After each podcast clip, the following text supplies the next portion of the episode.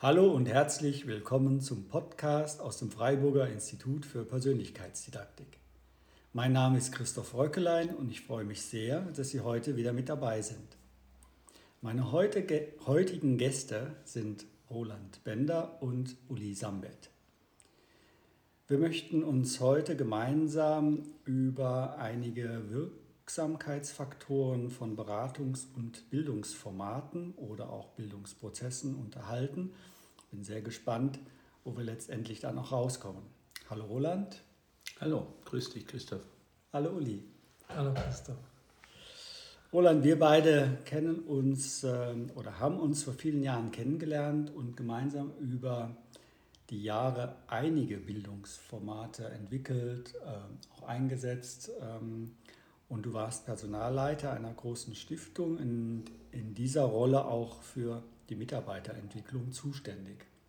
Und so kam ich irgendwie mit ins Spiel. Und Uli, wir beide haben einen sehr intensiven Weg als Kollegen hinter uns und ich freue mich sehr, dass äh, dieser Weg immer weiter gehen konnte. Freue ich mich auch.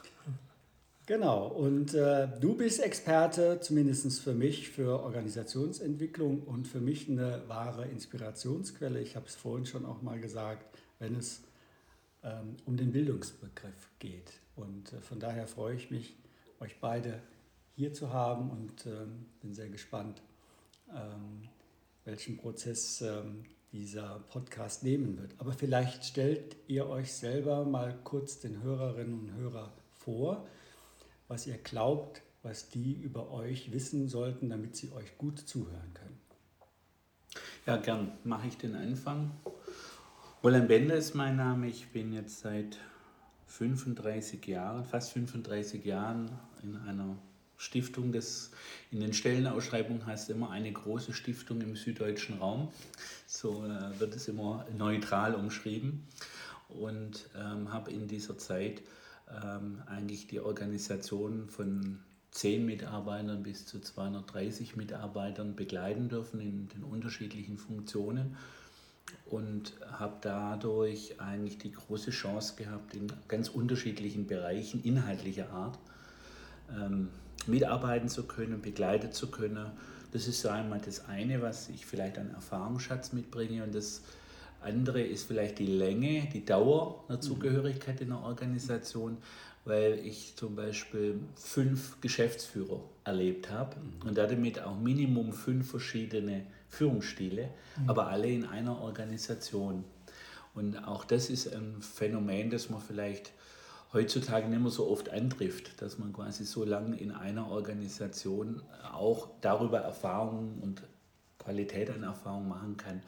Das ist vielleicht das eine, was ich mit einbringen mhm. kann heute. Und das andere ist, dass ich äh, mich ähm, ehrenamtlich engagiere in, in Schulfördervereinen. Da habe ich eigentlich den Ehrgeiz gehabt, das, was man in der Stiftung quasi kennt, auf eine Schule zu übertragen mhm. und da von außen als Eltern erstmal und dann als äh, Fördervereinsinitiator ähm, quasi die Schule zu bereichern mit Erfahrungen ähm, in dem Richtung, dass Schule ja eigentlich eine Art Gemeinwesenort sein kann und mhm. den, die Integration der Schule praktisch im Stadtteil mhm. mein Anliegen war. Vielleicht kann ich da auch das eine oder andere zu dem Thema Bildungsprozesse von einer ganz anderen Perspektive beitragen. Und vielleicht letztendlich auch als vierfacher Vater von vier Jungs hat man auch nochmal so seine ganz persönlichen Erfahrungen dazu. So viel vielleicht an der Stelle und später mehr. Uli, du. Ja, ich bin ganz überwältigt, wenn ich dir zuhöre. Aber ich habe dann auch gedacht, ich bin jetzt eigentlich auch schon 51 Jahre mit dem Bildungssystem verbandelt, in meinen unterschiedlichen Rollen selber sozusagen durch die normale Kindergarten, Schule gegangen und dann aber eigentlich immer damit verhaftet, weil du so eingeführt hast, Christoph, mhm. mit, dem, mit dem Bildungsgedanken. Ja, wenn ich mein Leben so beschreibe, dann ist es immer an mir gewesen, mich mit Bildung auseinanderzusetzen. Ob dann so als Industriekaufmann und Azubi habe ich schon die Ausbildung mitgestaltet oder dann hinterher in der Uni äh, überlegt, wie kann man die Lehre und die, das Lernen anders gestalten. Das hat mich schon immer beschäftigt und danach dann auch in der Gründung der My Consulting und in der Beratung der beruflichen Schulen Baden-Württemberg und dann auch innerhalb, da hatte ich ja auch mit dieser Süddeutschen Stiftung zu tun, innerhalb Deutschlands, ähm, um zu überlegen, was sind eigentlich gute Schulen. Ja? Also nicht nur, was ist ähm, Bildung, sondern tatsächlich, wie geht es dann auch in der Schule praktisch. Mhm. Das hat mich auch beschäftigt und ich denke, dieser Begriff ähm, ähm, war mir auch die ganze Zeit gar nicht so bewusst. Ich habe nur gedacht, es ging um Entwicklung von Menschen. Mhm. Und das hat mich am meisten interessiert. Und da, über den Weg haben wir uns ja auch kennengelernt mit der Prozessberatung, mit dem Coaching. Mhm. Und, ähm, und ich glaube, im Endeffekt ähm, kann ich gar nicht anders, als das zu denken, wenn ich irgendwie mit Leuten arbeite. Ja. Was ihr ähm, zwei ja jetzt rein, schon reinbringt, sind ja unterschiedliche Zugänge ähm, zum Bildungsbegriff. Ich könnte mal sagen, die sind vielleicht gar nicht so deckungsgleich, aber jeder würde nicken, dass das Zugänge sind. Du hast, äh, Uli, du hast gerade den versucht, ein bisschen für dich zu definieren. Es ging irgendwie immer um die Entwicklung von mhm. Menschen oder so. Mhm. Dass das so ein Aspekt scheinbar war, den du mit dem Bildungsbegriff, ohne dass du die Vokabel vielleicht so überhaupt reflektiert hast. Mhm. Aber beide sprecht ja auch von Bildungsinstitutionen oder von Einrichtungen, ähm, von einem Bildungssystem. Ich, mich würde es interessieren, weil ähm, ich mich damit ja schon auch immer wieder beschäftige. Wie würdet ihr denn aus eurer jetzigen Expertise und Lebenserfahrung ähm, Bildung für die Hörer und Hörerinnen kurz definieren. Was ist eigentlich Bildung? Großes Schweigen, ist schon mal mhm. gut. Ja. Also das ist, glaube ich, auch schon mal die richtige Antwort. Also das ist nicht einfach zu beantworten. Aber lasst uns das trotzdem mal ins Unreine sprechen. Wir sind mhm. unter uns. Mhm. Also mir kommen spontan so die Dinge in den Kopf, die ich auch oft sage, wenn ich denke, so jedes Bilden ist ein Weglassen. Also mit der Frage so, was lasse ich weg und was, worauf konzentriere ich mich eigentlich jetzt gerade, wo richte ich meinen Fokus hin? Ja?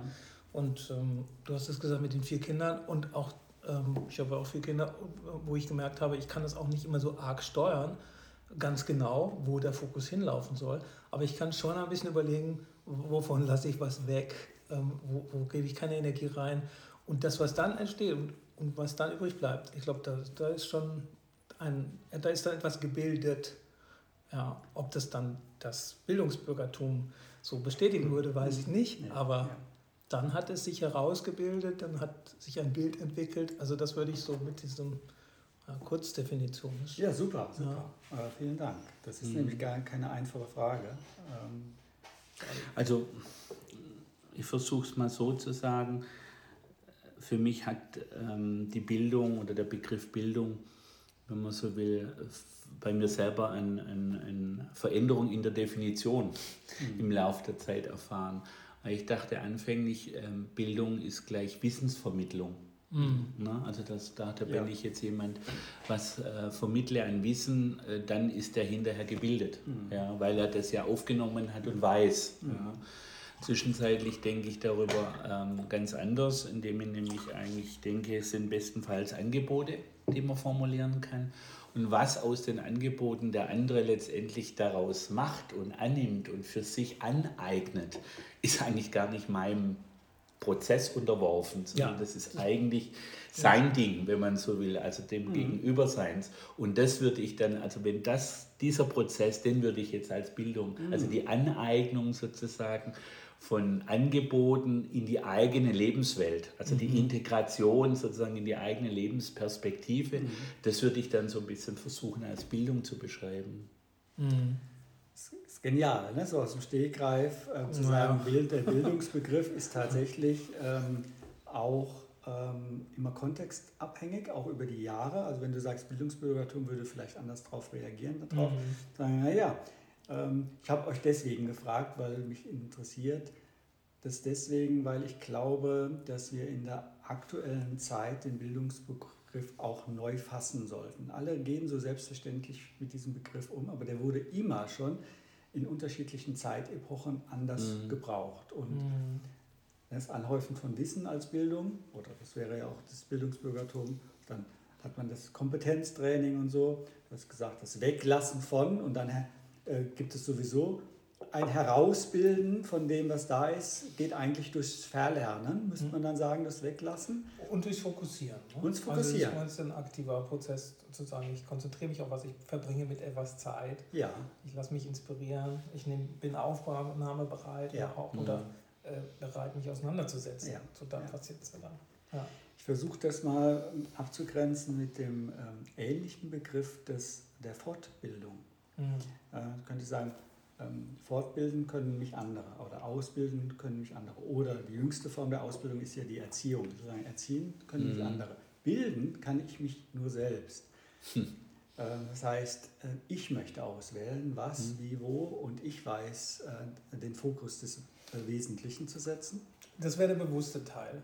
Ja. Ja. ja. Aber ich würde auch sagen, es steckt ein Unbewusster auch drin. Ja? Also es ist einer, der über den Kontext geht, der dich wirft in Situationen, und die du nachhinein durch Reflexion und vielleicht auch äh, Kopplung mit Wissen als Bildungserfahrung äh, abspeicherst oder, oder, erzählen würdest. So, genau, ich würde sie erzählen. Ja. So. Äh, äh, da würde ich spitzfindig sagen, ja, das sind die Prägungen quasi, die wir ja medial sowieso, die unbewussten Erzieher, haben wir früher in der Pädagogik gesagt. Ähm, ich würde sie noch ein bisschen abgrenzen zur Bildung. Mhm. Also, okay, ich weiß jetzt nicht, ob es stimmt, müsste man dann mal nach dem Podcast nachprüfen, aber damit würde der Bewusstseinsprozess mit dazugehören, wenn ich diese, ähm, also wenn ich etwas bewusst mir selber aneigne oder mir bewusst etwas weglasse und bewusst etwas verwesentliche, also aufs Wesentliche fokussiere, dann wäre für mich der Begriff des Bewusstseins, damit auch der Reflexionsfähigkeit, der Abstraktionsfähigkeit mit drin. Das ist gewagt, aber wir können das ja mal gerade so rausstellen. Wobei ich jetzt so spontan schon auch ein bisschen, also Ulis These mit dem, also dass das Unbewusste quasi die Inhalte lenkt, die mhm. ich dann sozusagen erwerbe. Mhm. Also da denke ich jetzt zum Beispiel daran, dass ähm, Idole, Personen, andere ähm, mich zu was hinführen oder mich was erleben lassen, wo ich dadurch entdecke, dass das was Interessantes sein mhm. könnte. Mhm. Was ich aber glaube nicht immer im bewussten Maße ähm, mhm, genau. ähm, geschieht, ja, ja, sondern also von Zufall angefangen bis zu Konstellationen, bis zu Emotionalitäten, als, als sozusagen Wegweiser ja. für diese Inhalte. Ja, so ja. verstehe ich dich auch ein bisschen. Ja, genau. Und ausgehend so von, von im Grunde Grundbedürfnissen, die dir auch nicht immer so bewusst sind. Ja? Also mhm. Grundbedürfnis mhm. nach Autonomie, Grundbedürfnis nach Bindung und das zu balancieren. In dem Prozess, also dazwischen passiert Bildung für mich ganz viel, ja? Mhm. Äh, weil wir Menschen sind und da bestimmte Aspekte ähm, sich entwickeln wollen, weil wir neugierig sind und irgendwas passieren soll. Und, und dann entsteht eigentlich eine Erfahrung. Ja? Und wenn mhm. man so will, die Erfahrung, die du machst, die, die ist allein noch nicht die Bildung, aber wenn du sie gut reflektierst und einordnen kannst, dann wird es zum Handwerkszeug für die Zukunft. Ja, und dann finde ich, kann jemand von Bildung oder von einem gebildeten Menschen, würde ich dann sprechen, wenn er fähig ist, seine ganzen Erfahrungen so gut einzusetzen, dass er für die Zukunft ein bisschen was davon anwenden kann, auch wenn er weiß, dass die Zukunft vielleicht auch neue äh, Erfahrungen braucht. Ja und nicht das Alte immer funktioniert. Aber immerhin, also dann würde ich schon von Bildung sprechen, nicht von dem Bücherregal, äh, wo die Buddenbrooks drin stehen. Ja. Mhm. Ja. Ich möchte das aber noch mal ein bisschen rausstellen, weil wir ja vorhin ein bisschen unsicher waren, Bewusstsein oder unbewusst, unbewusste mhm. Erzieher und also so Erziehungskontexte. Ähm, das, was du mit Reflexion und Integration von einzelnen Erlebnissen äh, über die Neugierde oder du hast gesagt, es wird was aufgedeckt. Mhm. Und sagen, ach, da war schon was da, was mhm. nur aufgedeckt wird. Aber es muss ins Bewusstsein kommen. Mhm. Also es muss reflektiert werden, integriert werden in Wissens- oder Erfahrungs, ähm, äh, um zum Handlungswissen ähm, zu werden. Also mhm.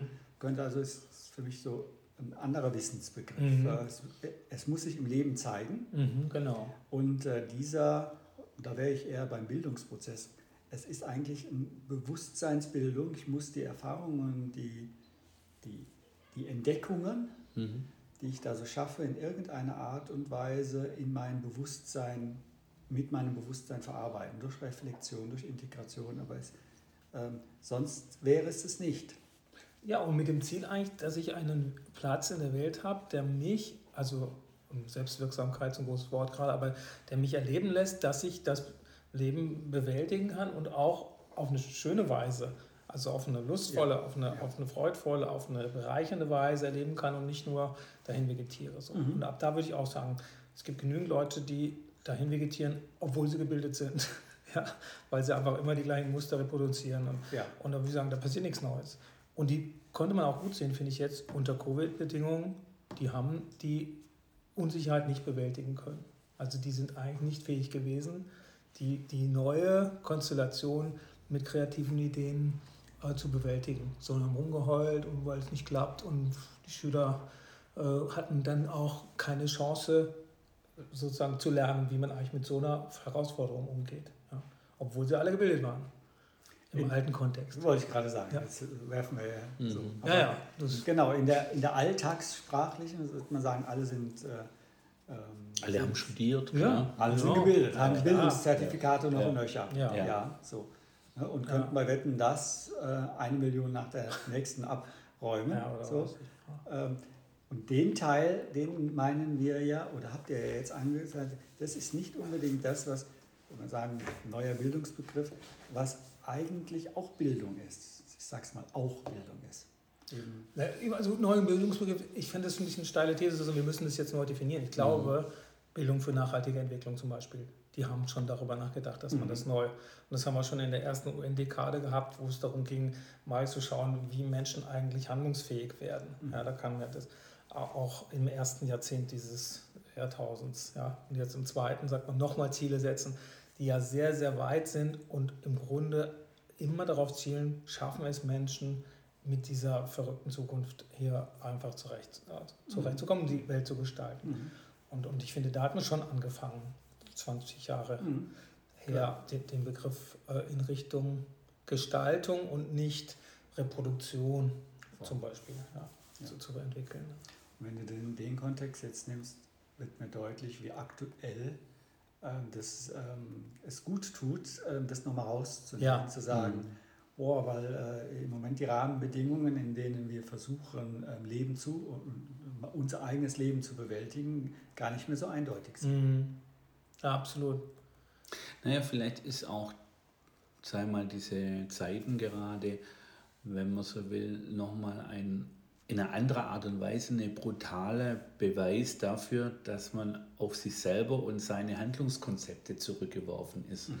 und nicht quasi von außen, von außen mehr oder weniger angeeignete Sachverhalte quasi als, als Handlungsmotiv wählt, mhm. ja, sondern dass man wirklich das einmal von, von innen heraus gestalten muss und, und da die Autonomiekonzepte und, und, und Handlungsmotive äh, haben muss, mhm. äh, jetzt in dem Sinne von gebildet sein. Ja. Und, und da kommt nochmal das, was Christoph sagt, finde ich auch genau richtig zu sagen. Der, der, die Bildung muss von dem oder wird von dem gestaltet, der sich bildet oder sich weiterbildet mhm. oder sich fortbildet. Und, und wenn man das mal anwendet, auch auf Organisationen oder unter Kontexte der, der Schulen und Institutionen, da frage ich mich immer, wo sind die äh, Betroffenen also der Klassiker wäre, die Betroffenen zu Beteiligten machen, ja. Mhm. Aber machen wir das? Nee, wir mhm. bilden die weiter, die dann hinterher andere wieder ausbilden sollen. Mhm. Also das wäre ein Teil. In guten Schulen wird das auch praktiziert. Da werden die Eltern und die Schüler mit in die Curriculumsentwicklung mit einbezogen, ja. Zumindest als Teile der Resonanz. Das müssen nicht die Profis sein. Ja? Mhm. Und dann würde man sagen, eine Gemeinschaft ähm, nimmt es in die Hand, sich zu bilden und, und definiert auch ein Stück weit, was sie weglassen zum Beispiel. Ja. Mhm. Das finde ich extrem, äh, ja. also äh, konträr zu dem alten System. Ja. Mhm. Ja, und letztendlich, wenn du die Gruppen nennst jetzt, mhm. also jetzt an deinem Beispiel Schule, dann sind es ja auch die verschiedenen Perspektiven, die mhm. letztendlich dann, also die verschiedenen Sichtweisen auf die Welt, das mhm. Leben, das dann im Grunde genommen ja eigentlich dann das Produkt ausmacht. Also es definiert nicht eine Gruppe, mhm. was sozusagen, ähm, wie die Welt auszusehen hat, sondern es sind dann die Schüler, die Eltern, die Lehrer, vielleicht auch noch andere, Ja. ähm, die, äh, vielleicht auch ein Opa, Mhm. der Ja, dann genau. auch was dazu sagen kann. Und das sozusagen zu, zusammenzunehmen, würde ja der Vielfalt des Lebens auch ein Stück weit gerechter werden. Total. Unter Umständen. Ja, ja, ja. Und ich will noch mal draufsetzen, dieses Konzept machen, das reicht nicht aus. Also, dass die zusammen reden, finde ich schon mal wunderbar. Dass sie sich die Zukunft vorstellen, finde ich auch gut. Dass sie überlegen, was braucht ein Kind, um im 21. Jahrhundert zurechtzukommen, finde ich auch gut. Aber dann müssten die eigentlich losgehen und was machen und auf diese Erfahrung äh, systematisch auch zurückschauen. Ja? Und fähig sein, für so eine Metareflexion zu sagen, was haben wir jetzt erlebt? Ja? Und ich fände jetzt zum Beispiel Corona bestens, ja, den Moment anzuhalten bei allen Institutionen. So, was haben wir erlebt? Was haben wir darauf gemacht? Wie haben wir reagiert? Wer hat wie reagiert? Warum waren wir so ängstlich? Warum waren wir, haben wir uns verunsichern lassen? Wo hatten wir Stärken? Ja, wo haben sich Leute plötzlich gezeigt, die sonst immer nur im Keller waren? Also das, das könnte man alles jetzt perfekt auswerten in jeder kleinen oder großen Organisation. Und man würde sich besser kennenlernen auf dem Weg. Und äh, genau dieses Beispiel, was du nimmst, oder als äh, Idee, Mhm. ist leider zu selten ein Beispiel konkret, Ja. äh, nenne ich Bewusstseinsbildung. Mhm. Damit wird einer Organisation und den einzelnen Akteuren etwas bewusst, was sowieso da war, Mhm. aber vorher überhaupt nicht im, äh, im, im, äh, im Bewusstsein war. Ja. Und von daher ähm, konnte auch das Verhalten nicht angeglichen werden am neuen Bewusstseinsstand, Mhm. ähm, sondern der bleibt immer noch quasi in dem Vorbewussten. Mhm. Deswegen Mhm. habe ich den Bewusstseinsbegriff Mhm. vorhin mit Mhm. verbunden mit den Bildungen. Dann wäre das ein Bildungsprozess. Mhm. Ähm, Fällt mir sehr gut, der Begriff äh, fällt mir auch nochmal gerade auf. Das ist Ja. so, wenn du sagst, der Bewusstseinsprozess, und das wirkt ja immer so nach innen gewandt, aber eigentlich Ja. ist es ja ein Bewusstsein. Ja? Ja. Wollen wir bewusst so sein oder wollen wollen wir bewusst anders sein? Ja, Und das fände ich, dass diese Weichenstellung, das macht, macht fast keine Organisation so richtig, richtig bewusst. Ja.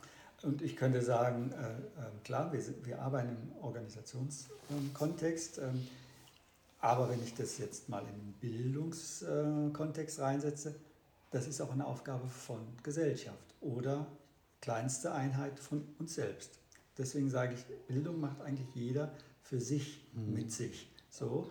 Und ähm, deswegen ist dieser Begriff, der es dann ein bisschen plakativer macht, äh, der Bewusstseinsbildung wichtig. Aber natürlich, wenn wir gemeinsam unterwegs sind, müssen wir auch als Gruppe anfangen, mal zu sagen, ähm, wie ist denn das jetzt eigentlich geworden und wie, Mhm. wer, sind wir, wer sind wir denn jetzt gerade an der Stelle? Mhm. Ne, Für mich als Pädagoge, ich frage nicht, was soll gelernt sein, sondern für mich ist die, die Leitoption immer, finde heraus, wer du bist. Genau. Weil das, da musst du dir immer wieder neu bewusst werden, Ja. Ähm, ob du das Konzept von gestern gerade lebst oder ob du wirklich äh, entdeckst, ähm, wer du heute bist. Und ich würde jetzt eigentlich durch die Erfahrung, so wenn wir gerade darüber reden, diese, diese Verunsicherung durch Corona, die würde ich eigentlich nochmal unter dem Aspekt hernehmen, nicht nur, also was hat sich bewährt bisher oder wo stehe ich jetzt gerade im Sinne des Gelernten oder des, des Entwickelten, sondern auch tatsächlich der größte Faktor, der uns, der uns in der Zukunft beschäftigen wird, ist, dass sie unsicher ist. ja. Und dann die Hauptfrage eigentlich, was macht uns sicher im Umgang mit Unsicherheit? Also Mhm. wo kommen wir sagen, dass so sind wir und da werden wir auch, wenn es ambivalent wird, wenn es total unübersichtlich wird, da werde ich mich ein Stückchen drin trainieren, darauf verlassen und das kann anfangen bei der Intuitionsentwicklung, wo ich sage, wie spüre ich denn überhaupt, was hier los ist, bis hin zu dem klassischen wirklich wissen, was muss ich denn da wissen? Ich muss ein bisschen über das CO2 wissen, damit ich weiß, wie sich das Klima entwickeln wird. Also ich glaube, die Range, die brauchen wir alle, aber sich klar zu machen, dass eigentlich zu, zu, zu, zum Umgang hilft oder bei beim Umgang mit Verunsicherung und dass man dann eben sich nicht spaltet als Gesellschaft, sondern sich Ja. dafür aufstellt. Also das erlebe ich aber auch zu wenig, eigentlich ehrlich gesagt. Aber findest nicht auch, dass das ja voraussetzt, dass du das zulässt? Ja, Ähm, also diese, diese Unsicherheit oder das Nichtwissen ja, und nicht in die Versuchung verfällst, mit zu reagieren. ja, Ja, ähm, total, klar. So, Mhm. sondern ja, im besten Falle mit anderen Worten vielleicht auch innezuhalten. Mhm. Ja, und Mhm. ich glaube, dass das eben ähm, Non-Profit-Organisationen eher könnten, mhm. als es vielleicht so manche Produktionsfirma mhm. muss. Aber auch das ist vielleicht nur ein Vorurteil, weil es gibt genügend Beispiele, dass Unternehmen mhm. die Zeichen der Zeit erkannt haben und ihre Produktion umgestellt haben, auf ganz andere ähm, Produkte auf einmal gehen, weil zum Beispiel Klimawandel oder oder das mhm. eine Produkt gar nicht mehr nachgefragt wird und dann rechtzeitig mhm. umstellen. Vielleicht wäre das auch eine wichtige Voraussetzung, dass mhm. man genau diese Range oder mhm. auch diese Selbstvergewisserung dann im Grunde genommen was es ja nachher wäre, wenn du mal mhm. fragst, was zeichnet uns aus, was macht uns auch ein Stück weit einzigartig als Fundus für eine Zukunft zu gestalten oder so.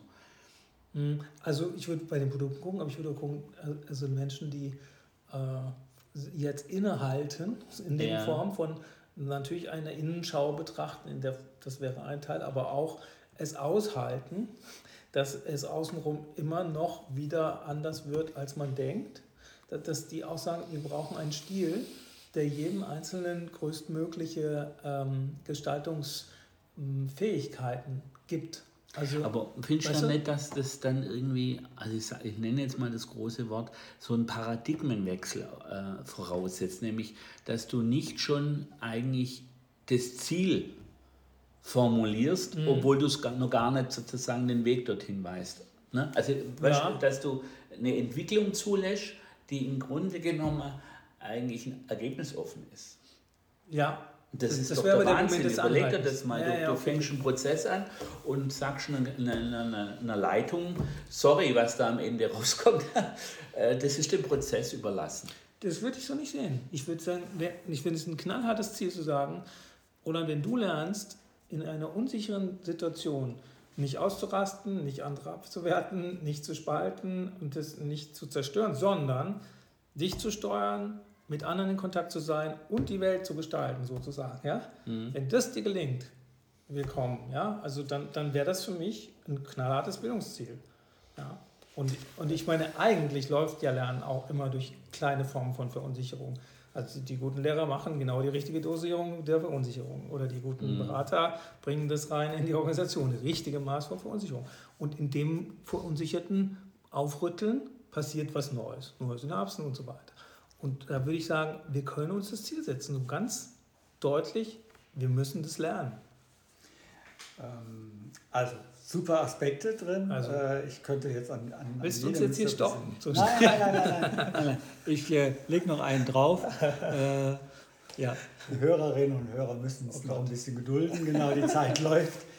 Ähm, wenn du von knallharten Zielen sprichst, dann ist diese Zieldefinition ein bisschen anders als die, die sonst so in den didaktischen alten Schulen da ja. sind. Ähm, du hast nämlich Verhaltensziele, mhm. die eigentlich für mich ähm, keine statischen, sondern dynamische Ziele sind. Ja. Ne? Du kannst es nur im, in einem Kontext. Und äh, wir definieren tatsächlich Ziele immer quasi als nicht als prozesshaft, mhm. sondern als statisch, als mhm. Ergebnis. Mhm. So. Mhm. Mhm. Solange wir quasi so ein Zielergebnis ansteuern, machen wir dann natürlich was ähm, auch tot, würde ich sagen. Der Bildungsprozess mhm. ist damit ähm, weg. Und wenn du diese große Spanne hast von, natürlich brauche ich Wissen über ähm, so ähm, den Klimawandel, ein bisschen CO2 und so, und gleichzeitig hast du aber jetzt was völlig Neues reingebracht, was in keinem Bildung, Bildungskanon der letzten ähm, äh, Jahrhunderte drinsteht. Intuition hast du reingebracht. Mhm. Vorhin in einem Nebensatz Inspiration. Das, sind, ähm, das ist eine, eine Spanne, die wir da haben, die ähm, im Grunde den Bildungsbegriff tatsächlich neu fassen müssen. Mm, mm. Deswegen ja. kam ich so. Ähm, und das, der, der, Umgang mit in unsicheren Zeiten ist für mich zuerst mal in meiner Sprache, ich versuche es immer so ein bisschen auf die Inhalte des Instituts reinzunehmen, nicht unbedingt Sicherheit. Mm. Das könnte nämlich wieder ein statisches Ergebnis sein, zu sagen, ach, okay, jetzt sind alle sicher. Mm sondern ich nehme ja eher dazu sagen, ja, wenn so ein Erleben von Vertrauen und Zuversicht kommt, mhm. ähm, dann ist das kein statisches Ziel, sondern eher wieder was dynamisch, so, mhm. was mich Handlung, anders handlungsfähiger sein lässt, wie wenn ich mich in Sicherheit wiege. Mhm. Ich versuche es jetzt mal ein bisschen zu übertreiben. Mhm. Manchmal hänge ich an den Vokabeln, aber dahinter ist für mich eine Logik zu sagen, nee, ich möchte nicht nur über Zustände sprechen, also über die Hauptwörter in einem Satz, mhm. sondern eigentlich über die beschreibenden Wörter, weil die haben Lebendigkeit. Ja. Nicht über das Leben zu sprechen, sondern über das lebendig fühlen. Mhm. Äh, so, und deswegen habe ich die Zieldefinition gerade noch mal ein bisschen mhm. ausgenommen. Was sind dann überprüfbare Ziele? Das wären Verhaltensziele oder dynamische Ziele. Mhm. Ja, und dieser, dieses, was du von sagst, Roland, natürlich der Prozess ist ein Teil dieses, des, des, der Intention. Ja? Wenn man sagt, der Prozess ist ja schon so, wenn du das Vertrauen entwickeln, das ist ja nichts Lineares, ja? sondern irgendwie etwas, was du jeden Tag fast ja, ja, tun und fast erneuern musst, damit es überhaupt bleibt. Mhm. Ja? Was musst du dafür tun? Was musst du mit anderen tun? Was musst du erleben, damit das Vertrauen und das Zutrauen in auch diese Gestaltungsfähigkeit, dass die bleibt und besser wird. Mhm. Ja? Und da finde ich, kann man doch auch wieder Ziele setzen, die auch hart sind, weil man sagt, aha, guck mal, da hat ein Kind, aber da hat auch eine Führungskraft oder hat jemand, in der Erwachsenenentwicklung hat er gelernt, äh, in Anführungszeichen, ähm, weil er es erfahren hat und reflektiert hat, ähm, mit ein bisschen mehr Zutrauen eine Situation anzugehen. Mhm. Und das kann man ja durchaus sehen, messen, oder ich weiß nicht, Roland, wie habt ihr es gemacht, wenn du, wenn du in deiner Organisation Führungskräfte ähm, mit denen reflektiert hast, ob sich jemand entwickelt hat habt ihr das an statischen Zielen oder habt ihr es an dynamischen oder habt ihr es am Verhalten oder habt ihr da irgendwie einen Kriterienkatalog? Naja, im Prinzip ist es schon noch ein eher, eher also in der Summe eher ein klassischer Katalog ja, mhm. an, an, an, Attributen, die man dann sozusagen bearbeitet. Ich sage mal vielleicht bis zur Corona-Pandemie. Mhm. Weil dann ging es halt ähm, uns auch so wie vielen anderen auch, mhm. dass im Prinzip das bewährte Konzept auch ein Stück weit von, ähm, ich nenne es jetzt mal von äh, kontrolliertem Freiraum, mhm. ja, also so eine Mischung aus Zutrauen, aber doch auch in klaren Rahmen setzend, okay. ja, mhm. also nicht beliebig mhm. oder gar ähm, äh, quasi vom Individuum ausgehend. Mhm. Ähm, und dass eben diese Corona halt, wie vieles andere auch halt gezeigt hat, dass man dieses Konzept irgendwie einfach über den Haufen geworfen mhm. wird durch solche äußere Entwicklungen und, und dann auf einmal sozusagen ja, genötigt wurde, mhm. ähm, ja, Vertrauen über Distanz mhm. entstehen zu lassen. Mhm. Ja, und ähm, ich glaube, wenn man selbstkritisch genug ist, muss man schon im kleinen oder im größeren Maße auch sagen, hat erstaunlich gut funktioniert. Ja. Und mhm. dieses erstaunlich gut funktioniert ist ja umgekehrt ja schon ein Ausdruck dafür, hätte ich nicht gedacht. Mhm. Ja. Also mhm. wenn man das dann aber eingestehen kann, dann finde ich, ist das ja schon mal eine gute Basis. Mhm. Ähm, und, und dann kommt jetzt aus meiner Sicht der Moment, den du vorher beschrieben hast, dann wäre es jetzt eine Riesenchance für Organisationen, das sozusagen als Lernerfahrung mhm. zu kultivieren. Zu kultivieren. Ja. Mhm. ja. Könntest du, könntest du sagen, also in deiner Beobachtung so, welche Eigenschaften hatten die Leute, die am besten mit dieser Verunsicherung umgehen konnten? Also weißt, kannst du sagen, was das für Eigenschaften waren oder kann man das allgemein sagen? Also es waren einmal Menschen, die in ihrer Biografie diese Erfahrungen schon mal gemacht haben. Okay. Mhm. Also wir ein Beispiel.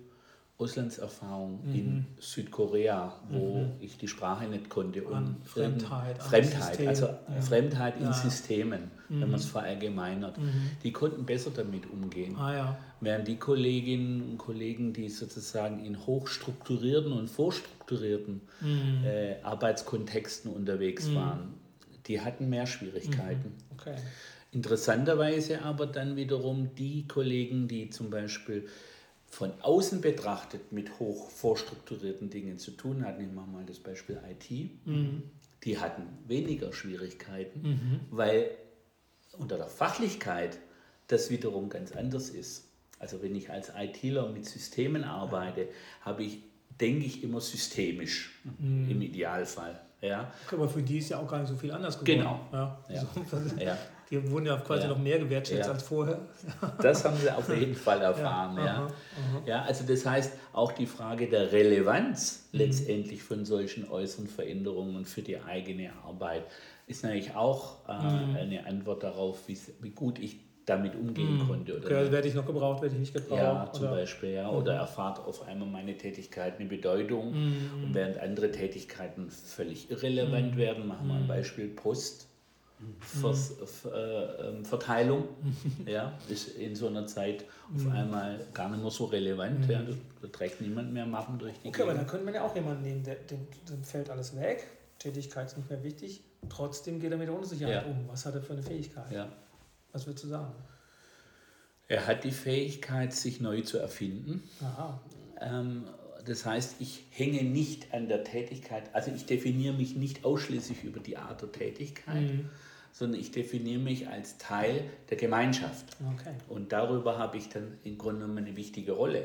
Und nachher nehme ich eine andere Rolle ein, wenn es mir die Gemeinschaft erlaubt, natürlich. Ja? Also wenn ich nicht der, der Rationalist bin und sage, stelle weg, sondern Okay. ich sage, wichtige Funktion. Also ein Bezugssystem eigentlich und, und in dem Bezugssystem findet er einen neuen Platz. Ja, Okay. genau. Das wär- Das wäre für mich auch so Mhm. Erklärung. Und kann das anwenden, ne? also kann das auch tatsächlich spüren, nutzen, sie in Kommunikation treten. Das wären ja die Eigenschaften, Ja. die man haben müsste, damit man das System überhaupt dann auch nutzen kann. Mhm. So würde ich sagen, verliert euer interner Postbote vielleicht seine Rolle, aber nicht seinen Sinn, Ja. weil das Bezugssystem Mhm. noch äh, da ist. Und das sind ja schon mal zwei Unterschiede. Ne? Sinn kannst du sch schwerlich nur objektivieren, Rolle schon. Mhm. Oder was du jetzt auch gesagt hast, ist ja, ähm, wenn jemand ähm, sich auf Neues einstellen kann und nicht so sehr mit dem, was er tut, sich identifiziert, sondern tatsächlich auch weiß quasi, dass er was anderes ist als seine Tätigkeit. Also Mhm. sein, seinen, seinen Wert nicht durch seine Tätigkeit ähm, zieht, sondern von was anderes. So kann er seinen Wert, verliert er nicht. Mhm. Auch wenn die Tätigkeit weg ist. Also das ist in diesem Mhm. Wort identifiziert, den, Mhm. vermute ich das da mal ein bisschen mit drin. Und mir kommt, ähm, Uli hat ganz am Anfang ja von dem Weglassen auch äh, ähm, gesprochen. Im Grunde genommen ähm, einer, der gut lassen kann. Mhm. Also der zumindest das Tun ähm, auslassen kann. Also der lässt ja. Ja. nicht sich aus, Nee, ja, nee. der hat einen Selbstbezug. ja, Und, und ich würde auch nochmal ganz sagen, so ganz pragmatisch, was das dann auch heißt, ja, für, für Schulen oder Kinder oder ähm, auch eben dann in der Erwachsenenbildung, heißt ja im Grunde, dass wir immer nur diese Stärkenorientierung in Bezug auf diesen Selbstwert einerseits, aber auch dann den Bezug zu den anderen andererseits, also permanent in so einer Balance Ja. halten müssen. Ja? Wir haben genug Leute, die einfach Selbstwertprobleme haben, die haben fast schon zu viel davon. Ja, und gibt's zu wenig, die haben zu wenig.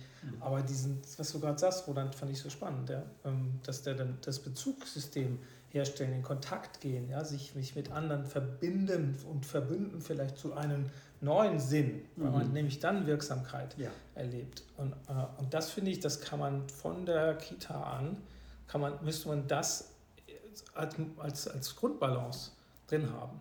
Mit sich gut in Bezug, mit anderen gut in Bezug. Mhm. Und wir bewerten in den Schulsystemen immer nur Ja. die, die mit sich gut in Bezug sind. Und da vielleicht dann auch noch die besten Tests schreiben, weil sie am Tag vorher gut gelernt haben. Also das, da merkt man nochmal, Christoph, wie wenig das eigentlich eine, eine Bildungs- ähm, äh, und Entwicklungsgedanke ist, der uns treibt. Es ist eigentlich fast eher ein individualistischer Testgedanke.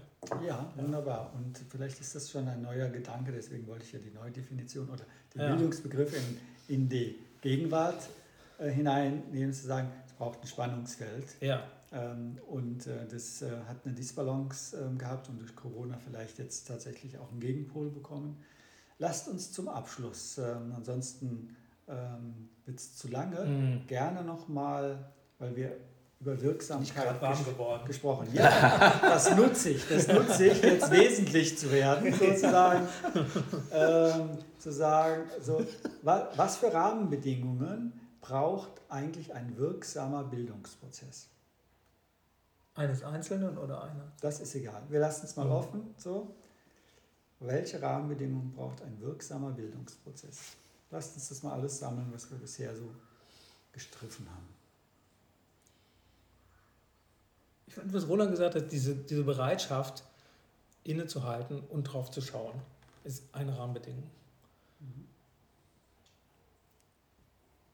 Ich brauche eigentlich Akteure in diesem Bildungssystem, die eigentlich ein Selbstverständnis haben, das dahin geht, dass du das, ähm, das Lernen eigentlich den Schülern überlässt. Mhm. Und als Lehrer oder als, als, als Vermittler hier im Grunde genommen eigentlich eher ein, ein Begleiter bist als ein äh, Alleswissender, der Unwissenden die Welt erklärt. Wenn ich an den Postboten denke, denke ich, es braucht Rollenmodelle auch, über die, die sichtbar werden. Ah, der hat das auch geschafft, auch in schwierigen Bedingungen.